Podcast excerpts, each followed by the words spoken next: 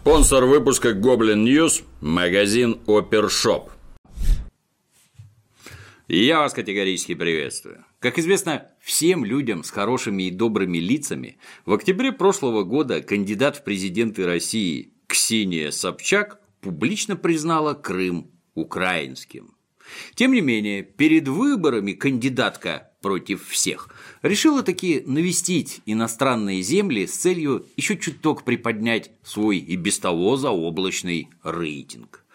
А чтобы случайно не нарушить международное законодательство, Ксения решила поступить мудро – Зная, что за посещение гражданином России Крыма без санкций Украины полагается запрет на въезд в Незалежную, где вполне могут заказать нормальный корпоратив, интеллектуалка обратилась в посольство Украины с целью выдать ей разрешение. В эфире радио «Эхо Москвы» Ксюша сообщила. Я уже направила письмо в посольство Украины, жду ответ. Если и поеду в Крым, то только с территории Украины. Считаю, что так будет правильно. Не так-то просто удивить майдаунов. Они уже 4 года живут в стране, политическую систему которой можно описать только словосочетанием «кровавая клоунада». Однако Ксении удалось. Министр иностранных дел Украины Павел Климкин сообщил в ответ – Соблюдать украинское законодательство для въезда в оккупированный Крым – это, конечно, позитив. Но законный въезд для ведения нелегитимной кампании в нелегитимных выборах на оккупированной территории – это точно шизофрения, конечно, политическая. Вообще, с Павлом Климкиным трудно согласиться в чем-либо, но здесь диагноз правильный. Но самое смешное даже не это. Во-первых, выяснилось, что для получения разрешения надо было обращаться не в МИД европейской державы, а в ее миграционную службу. Во-вторых, даже тамошний МИД не получал от Собчак никаких запросов. Так сообщила пресс-служба этого самого МИДа. В-третьих, с подачи гражданки Поклонской выяснилось, что в 2014 году Ксения уже ездила в Крым безо всяких укродозволений, в том числе и к ней, к Поклонской в гости. После чего укронацисты радостно назначили Ксюшу врагом и опубликовали на говносайте «Миротворец» ее личные данные. Телефон там, кстати, указан не личный, а принадлежащий штабу. Вот уж там, наверное, наслушались за последние дни. В общем-то, по делам, в который раз выясняется, что Собчак – одна из главных союзников бандеровской хунты на нашей территории. Среди хоть сколько-то известных политиков России ее позиция по Крыму самая близкая к тому, о чем мечтает Киев. Глупо полагать, что по отношению к ней майдауны будут действовать здраво и взвешенно. Они даже в состоянии как им кажется, войны с Россией не могут сплотиться и прекратить внутреннюю грызню. А уж разглядеть кого-то для себя полезного в Москве – это вообще за гранью. В ответ на просьбу прокомментировать попадание в базу сайта «Миротворец» Собчак сказала – это очередная глупость. Что ее комментировать? Я попыталась сделать все по той процедуре, которую Украина считает правильной. Я заявила о том, что еду с гуманитарной миссией, а не с целью агитации, и постаралась это сделать по закону. Вместо этого я получила вот такой странный ответ. Ну да, Собчак пытается всех убедить, что ее миссия в Крыму гуманитарная. Такое совпадение. Гуманитарная миссия в разгар предвыборной кампании. Тут не поспоришь. Все пиар, ну, кроме некролога. Россия, как известно, государство нищее, с экономикой разорванной в клочья. Но почему-то именно в нищую Россию рвутся на заработки граждане бывших союзных республик, скинувших тоталитарное ярмо СССР. Колоть лед, мести дворы, укладывать асфальт, Голодающие из-за санкций русские почему-то не хотят. Вместо себя норовят нанять выходцев из Таджикистана, Узбекистана, Киргизии и других особо незалежных сверхдержав. Понаехавший гастарбайтер от чего-то совсем не против стать полноправным гражданином страны, жутко угнетавший его великую родину на протяжении почти всего 20 века. Это дает ему возможность постоянно жить и трудиться, например, в городе Санкт-Петербург, а не гонять чужих овец вокруг родного кишлака. Однако, получение российского гражданства, ну или хотя бы вида на жительство, процесс не самый простой. Поэтому существует стабильный спрос на особо хитрые способы обхода системы. Вот, скажем, фиктивный брак. Это, конечно, не гарантированное гражданство, но шаг в нужную сторону. Есть и другие подходы, иногда действительно с выдумкой. Например, в начале марта полиция Санкт-Петербурга задержала группу дипломатов, представлявших островное государство под названием Королевство ASPI. В консульство королевства, расположенное в обычной квартире, не зарастала народная тропа из граждан особо солнечных, но не островных государств – Пакистана, Афганистана, Узбекистана и Таджикистана. За умеренную плату выходца из степей, пустынь или гор, оформляя как коренного, потомственного обитателя архипелага Феникс, расположенного в центре Тихого океана. Ну а точнее одного из атоллов данного архипелага под названием Бирни. Крайне важно, что в комплекте с таким экзотическим паспортом шел штампик о регистрации на территории Братской Республики Беларусь. Таким образом, гость с далеких островов приобретал некоторое отношение к союзному государству. Вполне реально было заполучить и водительские права. Есть ли на необитаемом острове Бирни, площадь которого всего 20 гектар, хоть один автомобиль? Загадка. Судя по открытым источникам, в основном там обитают морские птицы, покрывшие атолл таким слоем птичьего кала, что даже были попытки добывать эти говны промышленным способом, ну, чтобы использовать в качестве удобрений. Получить птичьи права или паспорт стоило от 15 до 100 тысяч рублей. Говорят, в прошлом году консулам королевства удалось добиться в суде отмены штрафа в 7 тысяч рублей, выписанного Шумахеру с птичьими правами за вождение без нормальных прав. Суд решил, что доказательств их поддельности ГИБДД собрало недостаточно.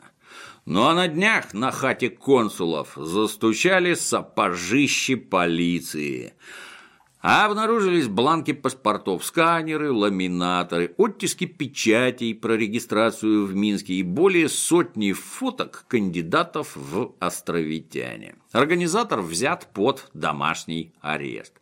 Возбуждено уголовное дело по статье «Мошенничество, совершенное группой лиц по предварительному сговору, а равно с причинением значительного ущерба гражданину.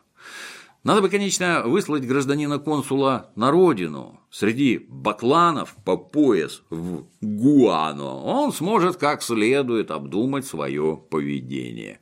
Но, скорее всего, просто дадут лет пять.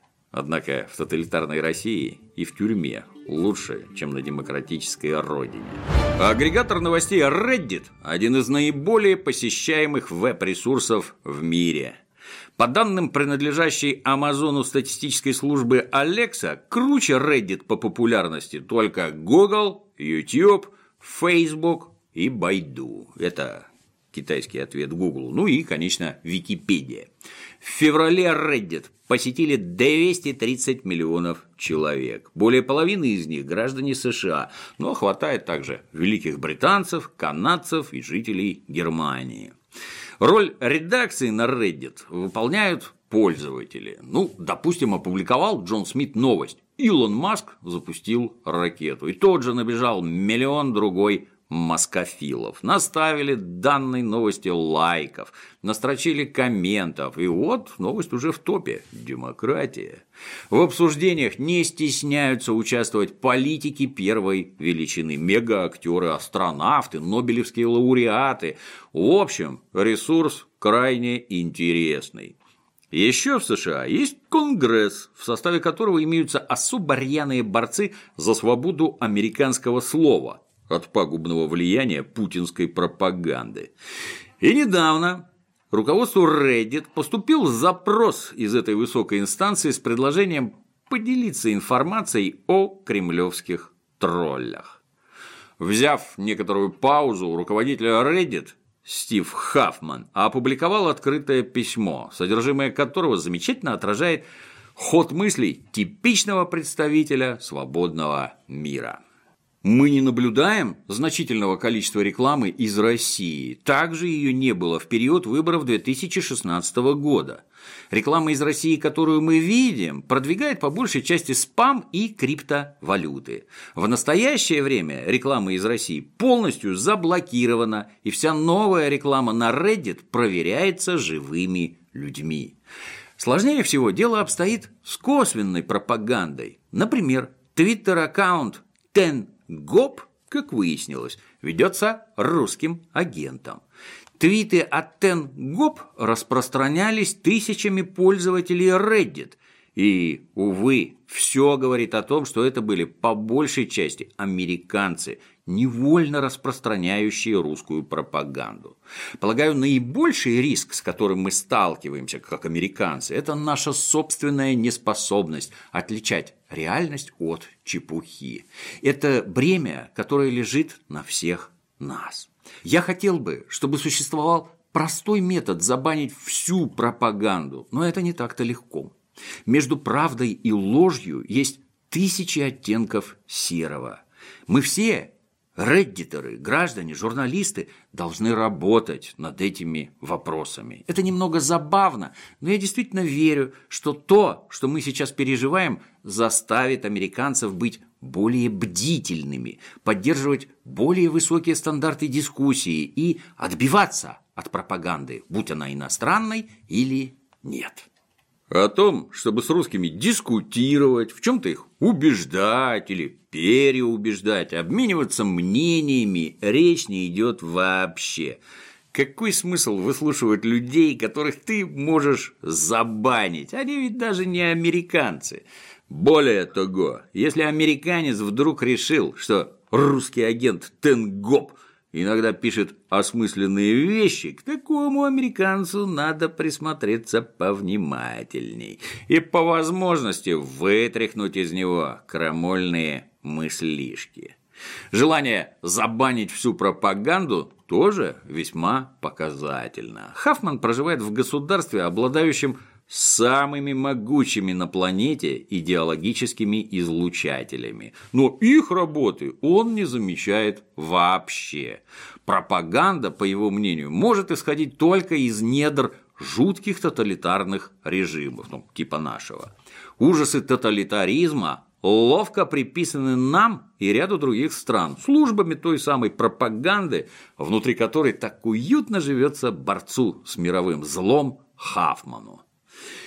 Кухонным космополитам и гражданам мира, уверенным, что границы вот-вот падут и настанет всеобщее братство народов, очередной пламенный привет. Актер Михаил Ефремов – мэтр отечественного театра, телевизора, кино, а заодно и отечественной борьбы с режимом. Согласно законам тоталитаризма, живет исполнитель сатирических стишков на деньги Государство, которое беспощадно высмеивает. Как такое возможно в стране, где полностью задушено любое инакомыслие – загадка. И вот, на днях заслуженный артист России прибыл с театром «Современник» в город Самара. Жители Самары, среди которых немало ценителей таланта с огромной буквы «М», плотно набились в зал местного театра, оперы и балета. Билеты давали недешево, от 4 до 7 тысяч рублей. Но это не смогло удержать публику от встречи с прекрасным. Ну, а прекрасное не подвело. Спектакль Нобелевского лауреата Харальда Пинтера «Не становись чужим», где задействовано дарование поэта и гражданина, почему-то задержали на 35 минут. А когда поднялся занавес, изумленная публика узрела столичного гостя изрядно поддатым. Он абсолютно пьяный вышел на сцену, путал текст, на просьбу зрителей говорить громче, так как ничего не слышно, радостно послал матом самарских зрителей и всю Самару. И весь спектакль возвращался к этому посланию. В зале был министр культуры, не моргнувший глазом, поэтому возмущаться было неудобно, ему-то все нравилось, по всей видимости. Отважные уходили толпами, терпеливые и любопытные ждали финала. Финал случился при опустевшем зале. Простите, товарищи артисты, на ваш поклон не хватило мужества остаться сообщила Алла Коровкина, актриса Самарского академического театра драмы. Михаил Ефремов в ответ заявил. Это Пинтер, черная английская комедия. Немножко не догнали, вот и все. Точнее, даже одна женщина не поняла, которая это все писала. Однако министр культуры Самарской области Сергей Филиппов, который на спектакле якобы не моргал, по итогу тоже высказался в Фейсбуке. Выходку Ефремова считаю безобразной. Надеюсь, руководство современника найдет способ извиниться перед самарской публикой. Не оценили дремучие провинциалы перформанс великого актера и гражданина. Не готово еще Самара, к столичной культурной жизни. Есть мнение, вообще мало кто в родной стране к подобному готов. И это неплохо. В интернетах, кстати, ходит шутка, что в мире есть ровно два актера, никогда не привлекающие к съемкам дублеров. Это Джеки Чан, когда дерется, и Михаил Ефремов, когда бухает. В индийском городе Хайдарабад проживает индийский гражданин Мохаммед Каюм Курейши, 45 лет от роду. У Мохаммеда имеется сынок Халет, 19 лет от роду.